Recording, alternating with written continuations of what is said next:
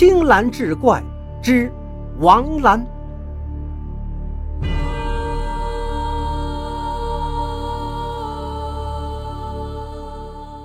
话说利津县有个叫王兰的人，生疾病死了。阎王复查生死簿，发现王兰不该死，是鬼族错把他抓了来，就责令鬼族送他还生。但王兰尸体已经腐烂，鬼族怕他不能还生，阎王治罪，就与王兰商量说：人成了鬼受苦，鬼成了仙就能享乐了。只要有乐享，何必再还生为人呢？王兰认为很对，就同意了。小鬼对王兰说：“这地方有个狐仙，成天炼丹，现在已经炼成了。我领你去偷那丹过来，你吃，你的魂就不会散，可以长存于世，想干什么就能干什么，没有办不到的事儿。你愿意不愿意？”王兰听了，表示同意。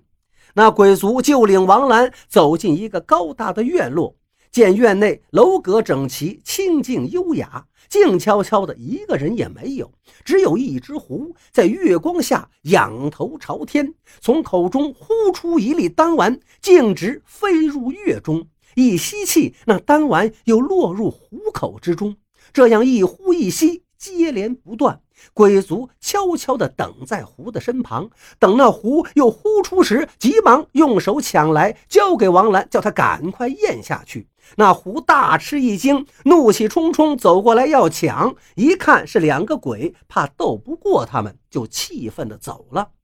王兰与鬼族告别，回到自己家中，他的妻子见了他就跑。王兰叫住他，告诉妻子前后经过，他妻子才渐渐不怕了。从此，他夫妻住在一起，和往常一样的过日子。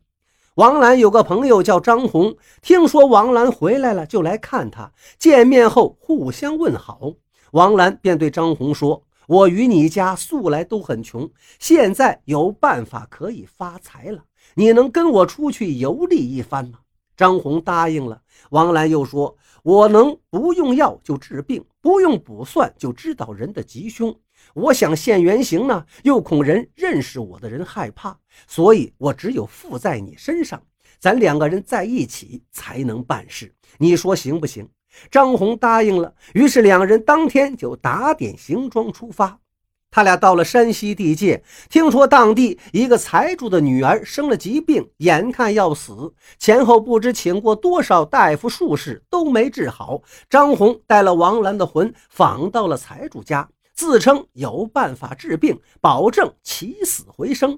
财主呢，只有这一个女儿，爱如掌上明珠，治病心切，愿出千金报答。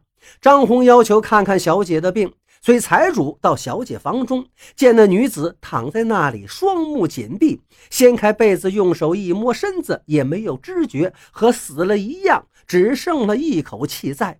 王兰附在张红身上说：“这女子的魂已经出社了，应快找回来。”于是张红就告诉财主：“您的女儿十分危险，但是能治好。”财主问他需要什么药，张红说：“什么药也不需要，是小姐的魂跑了，我已经派神仙去找了。”过了一个时辰，王兰回来了，附在张的耳朵上说：“你这女子的魂魄已经找回来了。”张红请财主再进屋来看，他又摸了一下女子，不一会儿，女子伸了伸腰，一下就睁开了眼。财主大喜，马上安慰女儿，并问她情况。